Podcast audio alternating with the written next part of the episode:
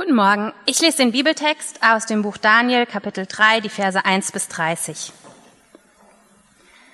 König Nebukadnezar ließ ein goldenes Standbild anfertigen, 30 Meter hoch und drei Meter breit und ließ es in der Ebene Dura in der Provinz Babylon aufstellen. Dann berief er sämtliche hohen Beamten seines Reiches zu einer Versammlung ein. Die Provinzstatthalter, Militärbefehlshaber und Unterstatthalter, die Ratgeber, Schatzmeister, Richter, Polizeigewaltigen und alle hohen Beamten der Provinzen. Sie sollten an der Einweihung des Standbildes teilnehmen, das er errichtet hatte. Sie alle kamen zu der Einweihung und stellten sich vor dem Standbild auf. Ein Herold rief mit lauter Stimme, Ihr Leute aus allen Nationen, Völkern und Sprachen, hört diesen Befehl. Wenn ihr den Klang der Hörner, Flöten und Pfeifen, der Hafen, Lauten, Dudelsäcke und alle anderen Instrumente hört, müsst ihr euch niederwerfen und das goldene Standbild anbeten, das König Nebukadnezar aufrichten ließ. Wer es nicht tut, wird auf der Stelle in den glühenden Ofen geworfen. Als die Instrumente ertönten, die Hörner, Flöten und Pfeifen, die Hafen, Lauten, Dudelsäcke und alle anderen warfen sich die Leute aus allen Völkern, Nationen und Sprachen nieder und beteten das goldene Standbild an. Einige Babylonier aber ergriffen die Gelegenheit, die Juden anzuzeigen. Sie sagten zu Nebukadnezar, der König möge ewig leben. Du König hast doch den Befehl erlassen, jeder, der den Klang der Hörner, Flöten und Pfeifen, der Hafenlauten, Dudelsäcke und aller anderen Instrumente hört, soll sich niederwerfen und das goldene Standbild anbeten. Wer es nicht tut, soll auf der Stelle in den glühenden Ofen geworfen werden. Da sind aber einige Juden, denen du die Verwaltung der Provinz Babylon anvertraut hast. Schadrach, Meshach und Abednego. Diese Männer haben deinen Befehl missachtet. Sie erweisen deinem Gott keine Ehre und beten das goldene Standbild, das du errichten ließest, nicht an. Nebukadnezar tobte vor Wut und befahl Schadrach, Meshach und Abednego zu holen. Sie wurden ihm vorgeführt und er fuhr sie an. Stimmt das, was ich da gehört habe? Ihr wollt meinem Gott nicht die Ehre geben und sein goldenes Standbild nicht anbeten? Wir werden es ja sehen. Wenn jetzt die Hörner, Flöten und Pfeifen, die Hafen, Lauten, Dudelsäcke und alle anderen Instrumente ertönen und ihr euch augenblicklich niederwerft und das Standbild anbetet, das ich habe machen lassen, dann soll die Sache erledigt sein. Wenn ihr es aber nicht tut, werdet ihr sofort in den glühenden Ofen geworfen. Welcher Gott sollte euch dann vor mir schützen? Schadrach, Meshach und Abednego erwiderten dem König. Wir haben es nicht nötig, dir etwas darauf zu antworten. Unser Gott, dem wir gehorchen, kann uns zwar aus dem glühenden Ofen und aus deiner Gewalt retten, aber auch wenn er das nicht tut. Deinen Gott werden wir niemals verehren und das goldene Standbild, das du errichtet hast, werden wir nicht anbeten. Da geriet Nebukadnezar noch mehr in Wut und sein Gesicht verzerrte sich vor Zorn über Schadrach, Meshach und Abednego. Er ließ den Ofen siebenmal so stark heizen wie sonst. Dann befahl er seinen kräftigsten Kriegsleuten, die drei zu fesseln und in den glühenden Ofen zu werfen. Der Befehl wurde auf der Stelle ausgeführt und man warf sie mit allen ihren Kleidern, mit Hosen, Mänteln und Mützen in den glühenden Ofen. Weil der Ofen auf Befehl des Königs so stark geheizt worden war, wurden die Männer, die die drei hinaufbrachten, von den herausschlagenden Flammen getötet. Schadrach, Meshach und Abednego fielen gefesselt mitten in die Glut. König Nebukadnezar aber erschrak, sprang auf und fragte seine Minister, haben wir nicht drei Männer gefesselt ins Feuer geworfen? So ist es, König, erwiderten sie. Aber ich sehe doch vier im Feuer umhergehen, rief der König. Sie sind frei von Fesseln und die Flammen können ihnen nichts anhaben. Der vierte sieht aus wie ein Engel. Nebukadnezar trat an die Tür des glühenden Ofen und rief, Schadrach, Meshach und Abednego, ihr Diener des höchsten Gottes, kommt heraus. Da kamen die drei aus dem Ofen. Die Provinzstatthalter, die Militärbefehlshaber, die Unterstatthalter und die Ratgeber des Königs liefen herbei und überzeugten sich davon, dass die Flammen ihnen nicht den geringsten Schaden zugefügt hatten. Das Haar auf ihrem Kopf war nicht versenkt.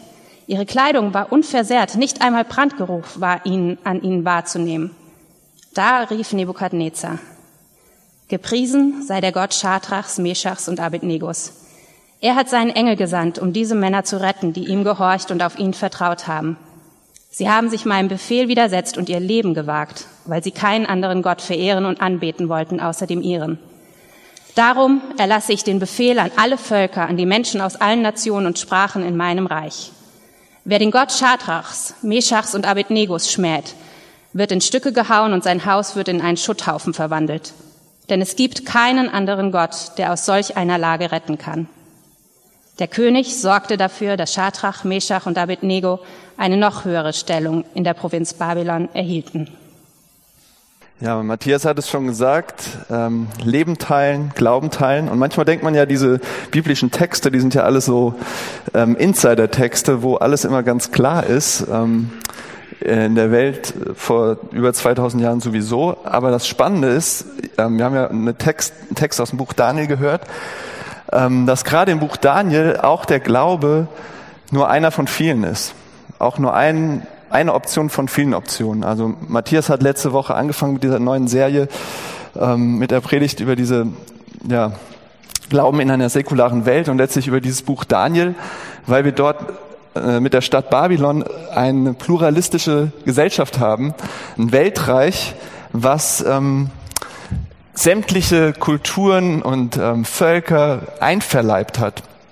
Und ähm, wir haben es hier eben mit Daniel, mit einem Propheten zu tun von Israel, der vor über zweieinhalbtausend Jahren gelebt hat und selbst im Prinzip ähm, ja, im Exil war dort in Babylon.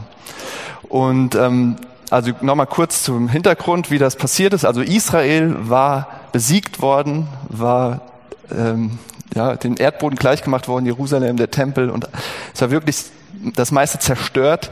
Und ähm, damals war das so gang und gäbe, dass äh, wenn man eben die Vorherrschaft hatte in einem Raum, dann hat man ähm, die Völker und die, die Länder, die man erobert hat, versucht zu assimilieren. Also ähm, die Römer haben das später auch gemacht. Man hat versucht, dass sie sich anpassen und im Prinzip einfach Teil dieses großen Volkes, dieses großen Reiches werden. Und im Prinzip haben die eigentlich allen ihren Glauben so gelassen, wenn er nicht äh, dem widersprochen hat oder dem entgegenstand, was über allem stand, äh, zum Beispiel jetzt hier eben Nebukadnezar und äh, dieser Gott, den er dort aufgestellt hat. Und ähm, besonders die führenden Leute, die Eliten, wurden dann eben nach Babylon in die Stadt gebracht, um sie dort auszubilden, um sie dort noch mehr anzupassen, was die Bildung angeht, was das Denken angeht. Und ähm, das war eben so eine Strategie, um sich die Völker zu unterwerfen und sie einzuverleiben. Und Daniel und seine Freunde gehörten eben zu diesen Eliten, die da nach Babylon gekommen sind. Und sie wurden sehr gut ausgebildet, darum ging es letzte Woche. Und sie machten Karriere am Hof des Königs von Babylon. Und Daniel war mittlerweile, also ist ein bisschen was passiert, äh, werde ich nicht viel drüber reden, aber er hatte ziemlich großen Erfolg, sage ich mal, in, in dem zweiten Kapitel des Buches. Und er wurde zum Statthalter von Babylon. Und das war nicht irgendwas, sondern das war im Prinzip so die, die höchste, das höchste Amt am königlichen Hof. Also er war der wichtigste Berater ähm, ja, dieses Königs Nebukadnezar von, diesen, von dieser Weltmacht. Und er hat gebeten, äh, er hatte so viel Einfluss auf äh, den Nebukadnezar, dass er ihn gebeten hat, seine drei Freunde Schadrach, Mechach und Abednego ähm, zu Verwaltern zu machen über die Provinz Babylon. Also auch recht hohe Ämter. Also wir sehen hier vier junge Leute, also in dem Text nur drei, Daniel ist irgendwie nicht. Also die Karriere machen, Daniel kommt hier nicht vor, die Karriere machen, die ähm, durchstarten und ähm, die im Prinzip schon Führungspositionen haben, aber so mitten in ihrer Karriere sind. Ja. Und ähm, da geht's los hier in Kapitel 3. Also das ist die Situation, das ist so der Hintergrund. Und äh, lass uns mal die Geschichte anschauen in drei Abschnitten im Prinzip, was dort passiert, was wir darin sehen, was wir darin entdecken können über ja, wie man Glauben leben kann in so einer pluralistischen Welt, in so einer pluralistischen Gesellschaft. Und das ist erstmal sehen wir, da ist ein Befehl, da ist der Befehl des Königs. Und das zweite, was wir sehen, ist, da ist ein Widerstand von diesen drei Freunden von Daniel und der hat einen bestimmten Grund. Also wir sehen den Befehl, wir sehen einen Grund für den Widerstand dieser drei und wir sehen eine Rettung. Das ist der dritte, also dritte Abschnitt im Text. Wir sehen einen Befehl, einen Widerstand und die Rettung. Und äh, bevor ich äh, weitermache, möchte ich noch einmal beten. Ja, lieber Vater, danke für diesen Text, der sehr alt ist, aber wo so viel drinsteckt, wie wie wir letztlich heute in so einer Welt leben mit so vielen verschiedenen Anschauungen und Ansichten ähm, und wo du trotzdem auch eine Rolle spielst und ähm, spielen willst in unserem Leben. Und ich bitte dich, dass du diese Zeit gebrauchst, um uns zu begegnen und uns zu zeigen, wie genau, was das mit uns persönlich zu tun hat. Ähm, dass du da reinsprichst und uns ja, triffst. Darum bitte ich dich. Amen. Also wir sehen zuerst diesen Befehl des Königs. Ja, also wenn wir diese drei angucken, mal ganz sachlich gesehen, sind es Rebellen. Ja, das sind ähm, Rebellen, die zivilen Ungehorsam üben. Ja, sie stellen sich gegen diesen ausdrücklichen Befehl des gefährlichsten Mannes dieser Zeit, den Herrscher des babylonischen Reiches Nebukadnezar II. war das. Was war passiert? Also der König hat gesagt zu allen Beamten, egal wie hoch oder wie niedrig ihre Position war, ihr müsst zusammenkommen ähm, und dieses Standbild anbeten, was ich angefertigt habe. Ja, es war gewaltig, es war mit Goldplatten beschlagen, es glänzte, wenn die Sonne drauf scheint, es funkelte und es war wahrscheinlich so 30 Meter hoch, ähm, also doppelt so groß wie unser Bismarck Denkmal, ja, wenn ihr in der Stadt mal so einen Vergleich haben wollt, oder neun, zehn Stockwerke, haben wir ja nicht so viele Gebäude hier in Hamburg. Also ziemlich hoch, ziemlich beeindruckend. Wie kommt er auf sowas? Warum will er, dass die vor diesem Goldding sich niederwerfen? Ähm, der König hat seine Macht begründet letztlich ähm, mit Göttern, also mit diesen Stadtgöttern. Die kommen hier gar nicht mal vor, die sind hier gar nicht so zentral, aber ähm, je mächtiger seine Götter waren, desto mächtiger war er im Prinzip, desto mehr standen die Leute hinter ihm und hatten, waren beeindruckt von ihm. Und ähm, ja, er will letztlich seine Macht und sein Reich zementieren. Ja, er möchte, dass sein Reich größer wird, sich weiter ausweitet. Es war schon in der Expansion. Er möchte, dass es stabil sich entfaltet, ja, und dass eine Einheit bestehen bleibt und dass alle diesen Gott anerkennen, der letztlich seine eigene Macht untermauert. Ja, dass alle sich vor diesem Gott niederwerfen und damit sagen, okay, wir haben zwar auch alle unsere Glauben und unsere Religion, aber dieser Gott, der steht über allem. Und der hält uns alle zusammen hier im babylonischen Reich. Ja, er wollte ein Reich, das kein Ende nimmt. Größe, Ruhm, Ehre.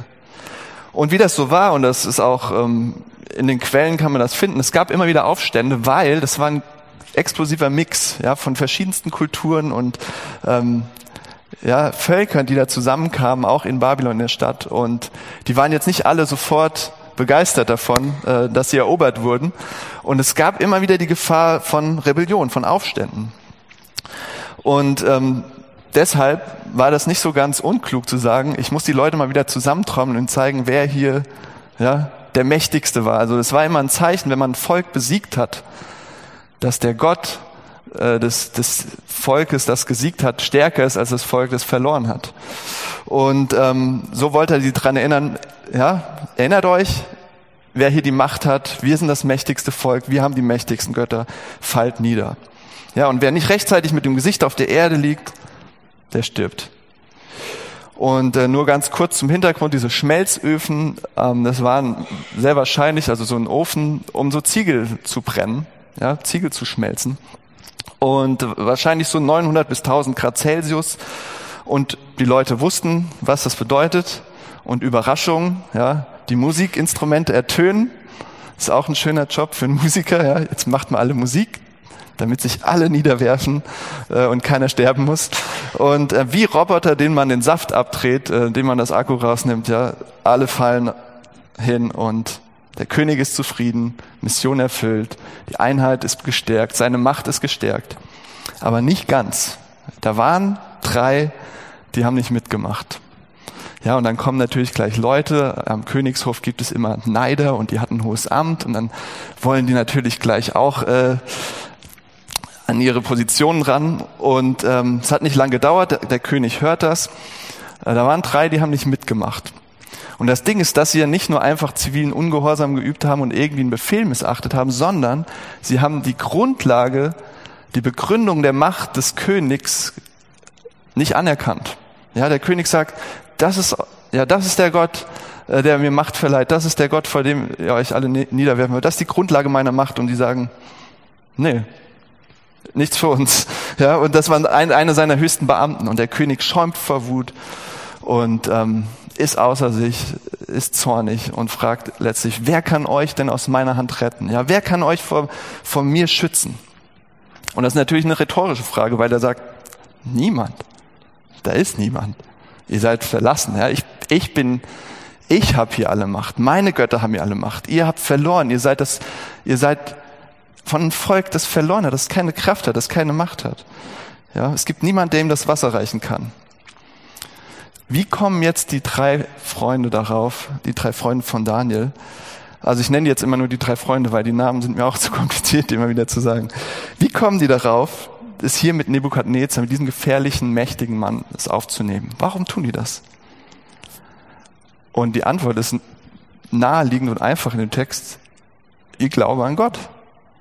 Ja, sie hatten irgendwie einen Glauben, ich glaube nicht, dass die Todes, äh, ja, Wehmut hatten, dass die lebensmüde waren, sondern die hatten irgendwie einen Glaube, der sie so verändert oder so, so geprägt hat, dass sie weniger Angst hatten vor den Drohungen von, ne von Nebukadnezar, vor diesem mächtigen Mann, von dem sie wussten, zu was er alles in der Lage ist, vor diesem Ofen 900 bis 1000 Grad, äh, dass sie weniger Angst hatten zu sterben letztlich, als sich vor diesem goldenen Teil da niederzuwerfen. Ja?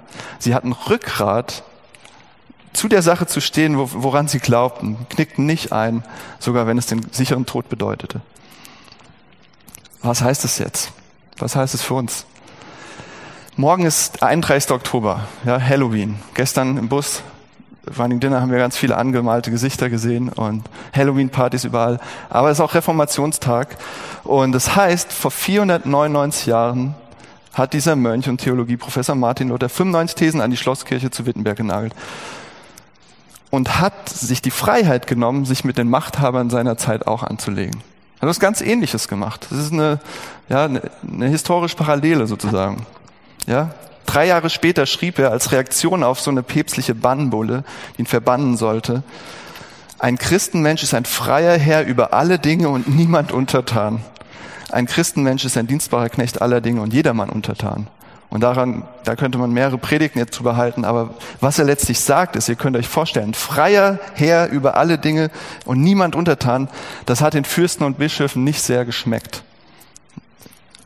Und diese Art von Freiheit durch die Kirchengeschichte war immer wieder den mächtigen Dorn im Auge. Ja, warum sind fast alle Jünger von Jesus ähm, verfolgt und hingerichtet worden, wie Jesus selbst?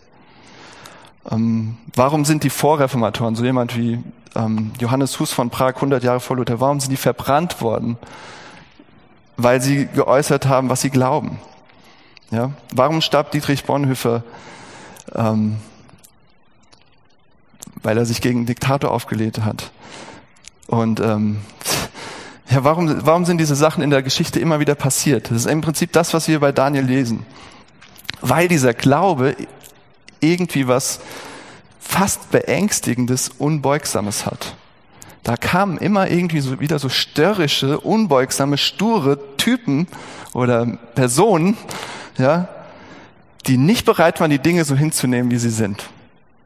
Ja, die die Machtverhältnisse gesehen haben, die ja nicht blöd sind, nicht blind sind. Daniels Freunde wussten, ja, wir haben verloren, da ist dieser mächtige Herrscher. Aber die trotzdem, auch wenn alles verloren ist, Einspruch erheben, wie ausweglos auch scheint. Warum machen die das? Warum, wo ist das immer wieder passiert? Weil sie irgendwie daran geglaubt haben, dass es noch jemand gab, der über diesen mächtigen Systemen und Herrschern stand. Weil sie tatsächlich geglaubt haben, dass es einen König der Könige gibt. Dass es einen Gott gibt, der über diesen, dass es ein großes Korrektiv gibt. Für jeden. Egal wie viel Macht er hat. Ein großes Korrektiv, das sagt, ja, okay, du kannst vielleicht jetzt das so ausleben, aber es, es hat Grenzen und es wird nicht auf immer so sein.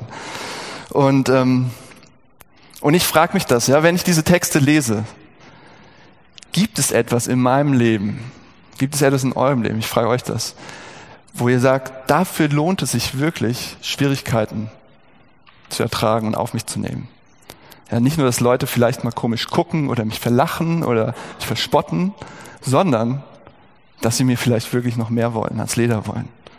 Gibt es was, das, das so über, das so besonders ist, so wichtig, so heilig, so groß, ja, dass es alles andere hinterfragen darf, egal wie viel Macht jemand hat, egal wie viel Einfluss jemand hat, egal wie beliebt jemand ist, gibt es so ein großes Korrektiv. ähm, was mein Leben wirklich komplett verändern darf. Und mein Verhalten in so einer Situation wie von den Freunden von Daniel mich, mich so einer Gefahr ausliefern darf, ja. Habt ihr sowas, worüber ihr sagt, ja, da habe ich wirklich was, wo auf dieser Grundlage kann ich mich diesen Ängsten stellen und mich, muss mich nicht bestimmen lassen von Leuten, die sagen, so und so muss es aber sein. Von Meinungsmachern oder Eliten oder Stimmungsmachern oder wem auch immer, ja. Und ich, ich glaube, wenn wir uns die Geschichte genau durchlesen und lest euch die nochmal durch, da ist eine Freiheit, da ist eine Unabhängigkeit, die großartig ist.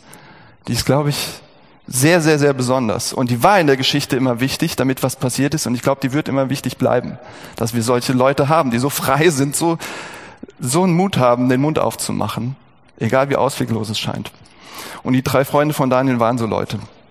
Aber was genau brachte sie dazu? Warum haben sie das gemacht? Sind die verrückt? Ja? Sind die lebensmüde? Wollen sie ihr Leben wegschmeißen? Warum? Warum tun sie das? Und das ist der zweite Punkt, das ist der Grund für ihren Widerstand, der Grund, warum sie so unbeugsam waren und so störrisch und stur und sich nicht niedergeworfen haben vor dieser goldenen Statue.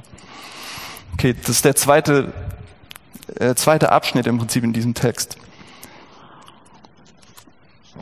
Und wenn ihr euch den anguckt, den Text von vorne bis hinten, geht es um eine Frage, nämlich, welcher Gott verdient es, angebetet zu werden. Ja? Was ist hier, wer ist hier der richtige Gott? Also es gab ganz viele Götter, es gab verschiedene Götter und äh, der ähm, Nebukadnezar sagt, das ist euer Gott, werft euch alle vor diesem nieder.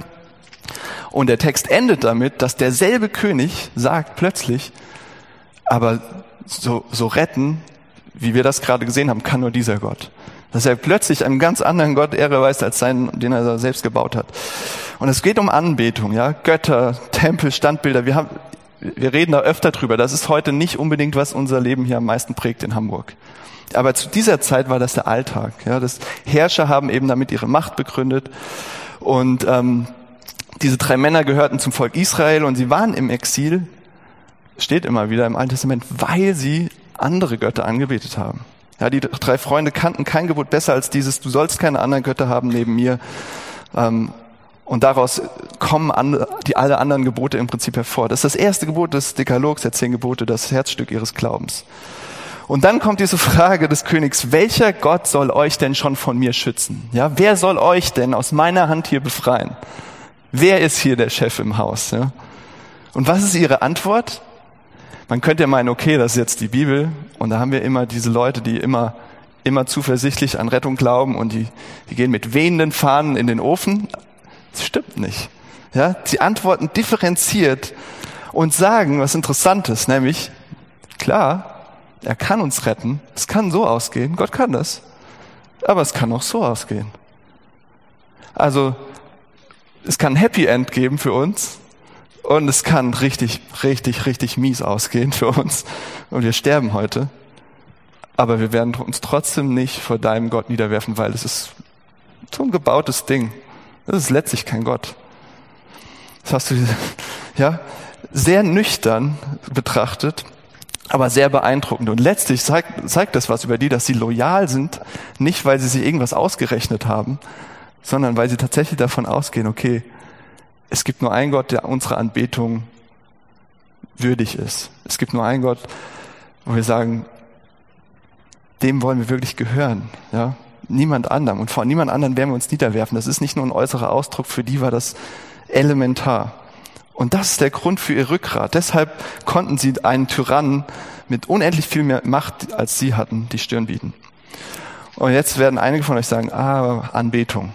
Schönes Thema, ja. Ähm, was hat das hier mit uns zu tun? Ja, das war damals wichtig und da haben Leute angebetet und sind in den Tempel gegangen und haben Standbilder aufgebaut, aber wir, ist doch ein, Anbetung ist doch ein Auslaufmodell. Das gibt's doch hier gar nicht mehr. Es prägt doch nichts mehr in unserer Kultur. Ist es nicht einfach vorbei, irrelevant, weit, weit in der Vergangenheit weg? Und ähm, die Bibel sagt letztlich, jeder betet was an. Also ob ihr, vielleicht glaubt ihr das, vielleicht glaubt ihr es nicht, aber ähm, vielleicht keine Standbilder, Figuren, Gestirne, Bäume, Dinge, ja, oder einen bewussten Gott, aber letztlich, wenn ihr mal genau in den Text schaut, geht es hier nicht um diese Figur. Es geht um Macht, Einflussnahme und letztlich einen großen Namen für Nebukadnezar. Dass er groß wird, dass er ein Reich hat, was kein Ende nimmt, dass er besonders ist, bedeutsam, dass man ihn, sich an ihn erinnert in der Geschichte. Bis heute hat er irgendwie geschafft. Wir reden über ihn. Ja? Also das, verrückt, ist irgendwie erfüllt gegangen. Aber das war, das war dieses Machtding und ihr kennt das, ja. Und das, das ist das Interessante bei Anbetung. Macht und Einfluss ist ja nichts Schlechtes. Ja, ihr könnt mit Einfluss sehr viel Gutes bewirken, mit Macht auch. Aber wenn es zum Absoluten wird und alles andere und alle runter oder ihr müsst sterben, wenn ihr nicht euch vor meiner Macht beugt. Wenn es zum Absoluten wird, zum Objekt der Anbetung, dann wird es zerstören. Ja, und das haben wir immer wieder erlebt. Das braucht Korrektiv, das braucht Korrektur. In Staaten, deswegen haben wir das Grundgesetz, ja, ähm, aber auch überall anders, bei Banken, in der Wirtschaft, in Familien, Macht braucht Korrektive. Ja, und äh, wenn es zum Absoluten wird, wird sie zerstören. Und vielleicht sagt ihr jetzt, ich bin aber gar nicht so ein Macht- oder Einflusstyp. Nebukadnezar ist für mich ganz weit weg und ich habe nicht so einen Größenwahnsinn oder ja, das ist mir nicht in die Wiege gelegt sondern vielleicht wollt ihr einfach nur ein ruhiges Leben, ein gutes Leben, Genuss, Erfolg, Schönheit, Komfort, Sicherheit. Dann habe ich ein Beispiel für euch, ähm, was mir hilft, darüber ein bisschen äh, zu reflektieren. Und ähm, ich kenne jemanden, der lebt mit seiner Familie schon sehr lang in, einem Land, ähm, als sind Christen, wo es sehr wenige Christen gibt. Und die Christen sind höchstens geduldet. Und ähm, aber nicht immer. Ja. Und dieser Mann wurde schon oft verprügelt, wurde immer wieder eingeschüchtert, wurde ins Gefängnis gesteckt, wurde immer wieder drangsaliert. Und ein, einmal ist er, äh, in, ist, ist er in einem anderen Land gewesen und wollte zurückfliegen. Und dann haben sie gesagt, du kommst hier nicht rein. Wir wollen dich hier nicht. Du gehörst hier nicht hin. Du passt hier nicht rein. Bleib, wo du bist, flieg zurück, wo du herkommst. Und als ich diese Geschichte so gehört habe, dachte ich, das ist jetzt eigentlich der perfekte Moment, mal zu sagen, okay, wir haben das lange dort ausgehalten, das war ganz schön anstrengend, aber jetzt ist mal eine Zeit der Ruhe für uns. Ja, jetzt kann die Familie mal zur Ruhe kommen, jetzt können wir mal wieder Sicherheit genießen, ja, ein angenehmes Leben endlich mal wieder haben, nicht wo wir ständig wieder Angst haben müssen, dass der wieder ins Gefängnis kommt oder was weiß ich oder zusammengeschlagen wird, wo es uns mal endlich gut geht. Ja, und er hat nicht diesen Schluss gezogen. Wie verrückt, ja. Das ist schockierend. Er hat sich einen Anwalt genommen und hat sich zurückgeklagt in dieses Land, weil er das Recht dazu hatte. Und ich dachte so, was ist das verrückt? Warum macht er das? Kann, ja, was ist mit ihm los? Und ähm, er hat bis heute immer wieder Ärger. Und ist es nicht total stur, störrisch, unbeugsam? Ist das nicht fast, ist das nicht verrückt? Wie kann er sowas tun? Ich glaube, es ist Anbetung. Ich glaube, letztlich kommen wir an den letzten Punkt, wir sagen, es ist Anbetung. Und ich glaube, weil wir hier und ich ganz oft Sicherheit, Komfort, Genuss, Status anbeten, ja, werden wir sowas vielleicht sehr, sehr, sehr schlecht verstehen, dass solche Entscheidungen, weil wir sagen, aber Sicherheit geht doch über alles. Oder Komfort oder ein gut, angenehmes, schönes Leben, es geht doch über alles. Wie kann er sowas tun? Ja, aber er hat was anderes angebetet. Er hat einen Gott angebetet, der leidenschaftlich liebt und sich selbst gegeben hat für seine Leute. Der so geliebt hat, dass er sich selbst nicht zu schade war, sich selbst zu geben. Und das hat es mit ihm gemacht, so zu lieben, so zu leben, dieses Volk so zu lieben, dass es ihn richtig etwas kostet. Aber ich sag nicht, das muss jetzt jeder so machen, aber ich, das bringt mich schwer ins Nachdenken. Was beten, was ist uns am Ende des Tages das Wichtigste? Was ist unser wahrer Gott, auch wenn wir den nicht so nennen würden? Was hat uns am Ende wirklich im Griff und hat wirklich Bedeutung und ist, worauf gründet die letzte Entscheidung, ja? Und die drei Freunde von Daniel hatten das durchblickt, die hatten das sicher, die wussten das, die hatten das klar in ihrem Herzen. Und die haben gesagt, wir spielen nicht mit. Nebukadnezar, wir spielen nicht mit bei deinem Spiel, bei deinem Machtding. Nee, weil sie wussten, da ist das jemand anders. Der ist jemand, der wirklich Anbetung verdient und nicht, nicht dieser Typ, nicht dieses Reich, nicht diese Macht. Und ich will euch einfach auch nur eine Frage stellen. Wo ist es bei euch vielleicht dran, zu sagen, nein, ich mache nicht mehr mit. Ich spiele das Spielchen nicht mehr mit. Ich, ich möchte es nicht mehr. Wo ist Sicherheit, ja, finanzielle Sicherheit, Komfort, irgendwelche Beziehungen? Ich hatte neulich äh, mit einer Frau gesprochen, die hat auch mit Kirche nichts zu tun. Die hat gesagt, ich liebe meine erwachsene Tochter. Wir sind wie beste Freundin, wir sind so eng und es ist so schön und ich liebe sie. Aber neulich hat mir jemand gesagt, ich liebe sie wahrscheinlich zu sehr. Ja, wenn es ihr gut geht, dann freue ich mich, dann geht es mir gut und dann ja, fühle ich mich wohl. Aber wenn es ihr nicht gut geht, dann finde ich keine Ruhe, dann bin ich nervös, dann denke ich die ganze Zeit über sie nach und wie ich was, wie ich es wieder ringbiegen kann. Ja, das ist mehr als Mutterliebe. Das ist Anbetung. Etwas oder jemand so zu lieben, dass es euer ganzes Leben bestimmt, wie gut es euch geht oder nicht, eure Entscheidungen, euer Handeln, eure Emotionen dass es so in eurem Herzen ist, dass, dass es im Griff hat. Okay, wir sehen an den drei Freunden nicht nur, wem ihre Anbetung gehört, wir sehen auch, da ist tatsächlich ein Gott, der rettet. Ja, das ist die dritte Sache, die wir im Text sehen. Die Rettung aus dem glühenden Ofen. Und ähm, Nebukadnezar ist außer sich, ja. Diese drei dreisten Kerle da, seine Beamten, die er eingesetzt hat, wie können die nur? Und sein Gesicht verzehrt sich vor Wut.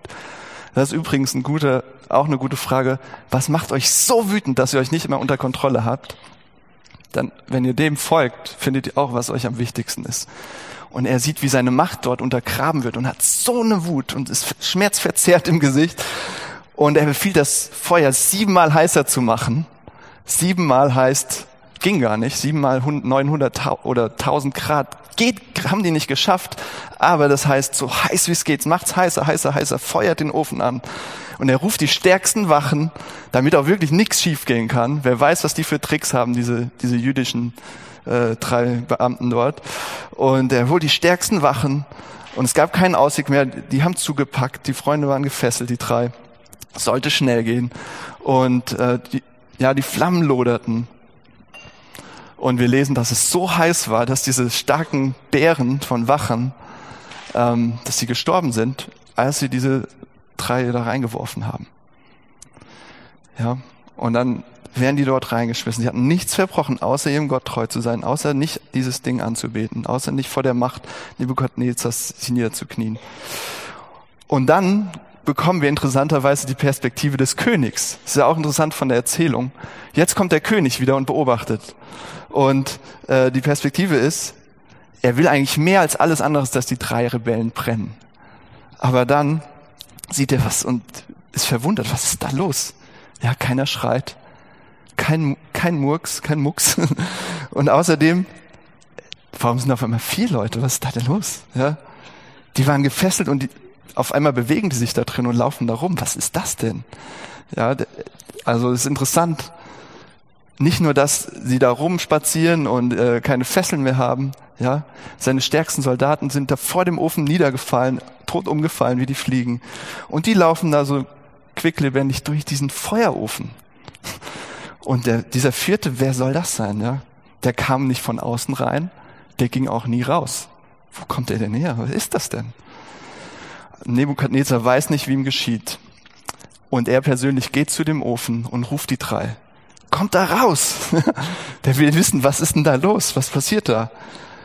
Und dann spazieren die drei aus dem Höllenfeuer da raus, ja. Kein Anzeichen von Verbrennung, nicht das kleinste. Und ihre Kleidung war unversehrt. Und sie rochen nicht mal verbrannt. Ja, saßt ihr mal einen Abend am Lagerfeuer? Ja, da riecht ihr verbrannt. Das ist noch, noch nicht mal ein Geruch von Feuer, ja. Und die Beamten des Königs bestätigen das. Das Feuer hatte keine Macht. Nicht einmal eines ihrer Haare wurde versenkt okay, würde ich auch mal gern sehen. Was soll diese Geschichte? Ich will das auch mal erleben, ja, aber was soll dieses unfassbare Wunder? Und das Interessante ist, Gott macht es nie gleich. Ja, er hat sein Volk durch Wasser, durchs Meer geführt, er hat diese aus dem Ofen, also er macht es immer anders. Okay. Aber was soll dieses Wunder? An diesen Gott zu glauben bedeutet, ihr müsst durchs Feuer. Es gibt keinen Ausweg. Ihr müsst durchs Feuer aber überlässt euch nicht den Flammen. Die Flammen können euch nicht verbrennen. Okay, ihr müsst durchs Feuer, aber überlässt euch nicht den sicheren Tod. Weil wenn wir die Bibel dann weiter ja, könnte man jetzt noch ganz viel sagen, was sie darüber sagt, über diese ganzen Themen. Wenn man sie weiterblättert, dann sagt sie letztlich, diese Welt ist ein Schmelzofen. Manchmal spüren wir das und manchmal nicht. Aber letztlich haben wir Hitze. Ja, wir haben Schwierigkeiten. Wir bekommen Hitze, wir bekommen Druck, wir, wir haben Ängste, wir bekommen Leid, wir erleben Leid, wir, da sind Gefahren überall, Risiken. Und wir spüren das und wir, wir merken am Ende, alles, das Feuer kann am Ende alles verzehren. Nichts bleibt unverschont. Auch wenn ihr jetzt sagt, ich glaube aber an diesen Gott, der rettet doch. An diesen Gott der drei Freunde glaube ich auch. Hat er, hat er die davor bewahrt, in den Ofen zu gehen? Die mussten da rein. Die sind da reingegangen. Auch wenn ihr glaubt, ihr geht durchs Feuer, durch Leid, Schmerzen, Schwierigkeiten. Musste Israel nicht ins Exil? Ja, hat Gott gesagt, nee, alles gut, ihr müsst da gar nicht hin. Die, die waren da, die waren da in Babylon. Das Volk war zerstreut. Es war am Boden. Die drei mussten, die drei mussten in den Ofen rein. Und das wollen wir nicht. Aber da war ein wichtiges Detail. Ein kleines Detail, was wir nicht übersehen dürfen. Sie waren nicht allein. Und das hat der Nebukadnezar gesehen. Wer ist der Vierte? Wer ist das? Es kurz zu machen, letztlich war Gott mit ihnen im Feuer. Ja, durch seinen Boten, durch seinen Engel. Und das ist der Grund, warum es uns hier gibt, weil wir das glauben. Ja, warum es das Hamburger gibt, warum es diese Kirche gibt, weil wir glauben, dass Jesus in diese Welt gekommen ist, um Gott mit uns zu sein, mitten hier in diesem Leben, wie es ist. Nicht irgendwo, wie wir es gerne hätten, sondern um Gott mit uns zu sein, sagt das Neue Testament. Immanuel, Gott mit uns. In allen Widrigkeiten, in allen Dingen, die uns beschießen und die uns Hitze geben, Druck geben, die uns Feuer geben, ja. Und dann sehen wir, wie Jesus Christus selbst durch die größte Hitze gegangen ist, wie er geboren wurde und von Anfang an war sein Leben bedroht durch einen, durch einen König, der ihm, an, der ihm nach dem Leben trachtete. Und wie er verfolgt wurde, wie er verraten wurde, ja. Und wie er wie die drei Freunde zu Unrecht verteilt wurde durch ein totalitäres Regime. Aber es gibt einen Unterschied zu den dreien. Jesus wurde nicht gerettet. Jesus durfte nicht da einfach rausspazieren. Er starb am Kreuz und wurde, ging in Flammen auf im Prinzip, ja, wurde ins Feuer geschmissen und starb. Und das ist doch die Frage, wenn, wenn Gott diese drei Jungs da rettet, warum rettet er nicht Jesus? Warum, warum geht er ins Feuer und stirbt? Die Antwort ist, weil er am Kreuz nicht nur mit uns durchs Feuer geht, sondern für uns gelitten hat. Ja, Jesus ist der Einzige, der nicht nur irgendwie mitleidet oder mit uns dabei ist, sondern der das für uns macht, der für uns leidet. Warum? Warum sollte das für irgendwas gut sein? Alles, was wir anbeten, wird von den Flammen verzehrt werden. Alles, ja. Macht, Einfluss, unsere Erfolge, alles, was, was wir anbeten, wird zu Staub zerfallen. Ja, das babylonische Reich ist zu Staub zerfallen. Wir können es heute noch, ja, Teile davon im Pergamon-Museum uns angucken und sagen, das war mal groß. Aber es ist schon lange untergegangen. Wie auch die anderen Reiche. Und wie auch jede Sicherheit so zerbrechlich ist. Und jeder Komfort und jeder, alles, was wir haben können, es hat keinen Bestand. Und wenn wir diese Dinge anbeten, das sagt das sagt es letztlich hier, das sagt die Bibel. Wenn wir diese Dinge zum Höchsten machen, wir werden mit ihnen zu Staub zerfallen. Wir werden, wir werden Asche. Es wird nichts Bestand haben und wir damit auch nicht. Unsere Autos nicht, so geil die manchmal sind und so schnell und so schön. Ich bin gerade gestern in einem ganz tollen Auto mitgefahren, ein AMG, Mercedes. Unsere Häuser nicht, ja, unsere Körper noch nicht mal, unsere Liebsten noch nicht mal. Und deshalb ist Jesus ins Feuer gegangen, damit uns das Feuer am Ende nicht vernichtet. Ja, damit es uns nicht auffrisst. Er ist Gott mit uns, um uns zu retten, damit wir leben. Das haben die drei am Ende bekommen, das Leben. Er geht mit uns mitten durch die Flammen, damit wir am Ende rauskommen. Was bedeutet das jetzt für uns? Hört sich vielleicht poetisch an, schön an. Ihr sagt, okay, wäre vielleicht schön. Es hat zwei Dinge zur Folge. Das eine ist, mit ihm habt ihr ewiges Leben. Ja, das sagt die Bibel. Der Tod ist besiegt, Jesus ist auferstanden. Es hat Bestand. Es ist nicht das Ende. Und das zweite ist, ihr könnt mit ihm lernen, durchs Feuer zu gehen. Durch Schwierigkeiten, durch Leid, durch wirkliche Probleme. Ähm, eurem schlimmsten Albtraum ins Auge zu sehen und nicht abzuhauen, sondern durchzugehen, weiterzugehen mit ihm. Denn Jesus ist da durchgegangen damit ihr das nicht alleine tun müsst, damit ihr nicht im Feuer ausgeliefert seid, damit Gott mit euch ist im Feuer. Ja, geht nicht alleine, geht mit ihm da durch. Eine kleine Geschichte dazu noch. Eine Frau, die über 60 Jahre alt ist, sie wurde als Kind sexuell missbraucht. Und wie das oft so leider ist, wenn man einmal Scheiße erlebt hat, sorry, dann kommt oft noch viel dazu. Und es kamen andere Sachen und wieder Missbrauch und das und ja, sie hat viel Schlimmes erlebt und an einem Punkt sagt sie in ihrem Leben, ich habe überhaupt keine Hilfe mehr erwartet. Ich, ich dachte, keiner kann mir helfen. Der nächste kommt und nutzt mich wieder aus. Ja, sie dachte, ich habe es nicht mehr verdient. Ich bin Dreck. Keiner sollte mir helfen. Ich habe es überhaupt nicht mehr anders verdient. So viel Selbstverachtung, Selbstverurteilung. Und an einem Punkt in ihrem Leben hat sie aber erkannt, wie durch ein Wunder, dass es diesen Jesus gibt und dass er wirklich retten kann, dass er dieser Gott ist, der die drei aus dem Ofen geholt hat und der sie retten kann. Ja, und sie beschreibt das persönlich, wie sie da durchgegangen ist, wie das alles verändert, ja, wie das Feuer bleibt und die Hitze bleibt, aber sie nicht zerstört. Und nur ganz kurz, wie das, sie beschreibt das so. Er hat mich als sein eigen angenommen. Ich sehe, wie die Heftigkeit des Leidens sich in Gottes heftige Liebe verwandelt, als ob er sagen würde, du bist jetzt mein.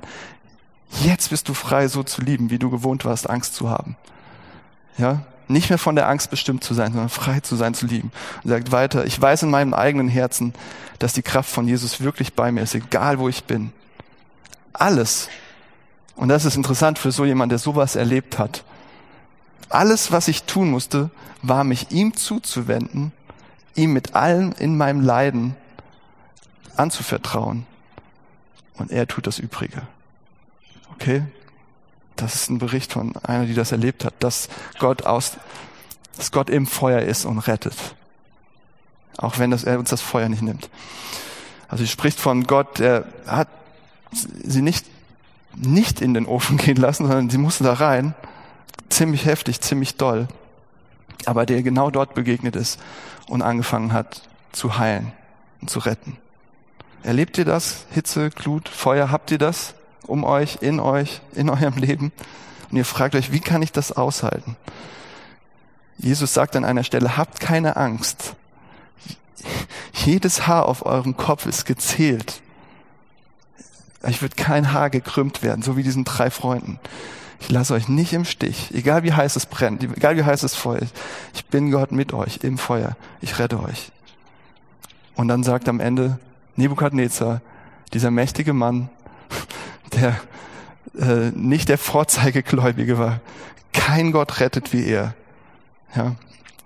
Das ist dieser Gott, der ins Feuer ging, um mit euch da durchzugehen, bis an dem Tag, an dem er alles heilt. Und darauf warten wir auch, dass alles, alle Wunden geheilt sind, dass alle Tränen abgewischt werden und hier völlig unversehrt seid und wiederhergestellt. Ich möchte nochmal beten. Danke, Jesus, dass du dieser Gott bist, der nicht äh, in irgendwo in einer verklärten Welt äh, uns reinziehen will, die nicht real wäre, sondern dass du der Gott bist, im, der letztlich ins Feuer geht, der selbst da durchgegangen ist und der das auf sich genommen hat, damit wir nicht davon verzehrt werden, ähm, dass du genau weißt, wo jeder hier gerade durchgeht im Raum, dass dir nicht egal ist, dass du das mit, dass du es spürst, dass du es gespürt hast, alles.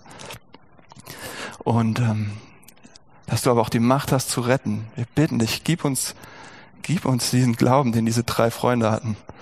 Und ähm, ja, begegne uns wirklich auch, wenn wir gerade durchs, durch die Hitze gehen, durchs Feuer gehen, begegne uns mitten da drin.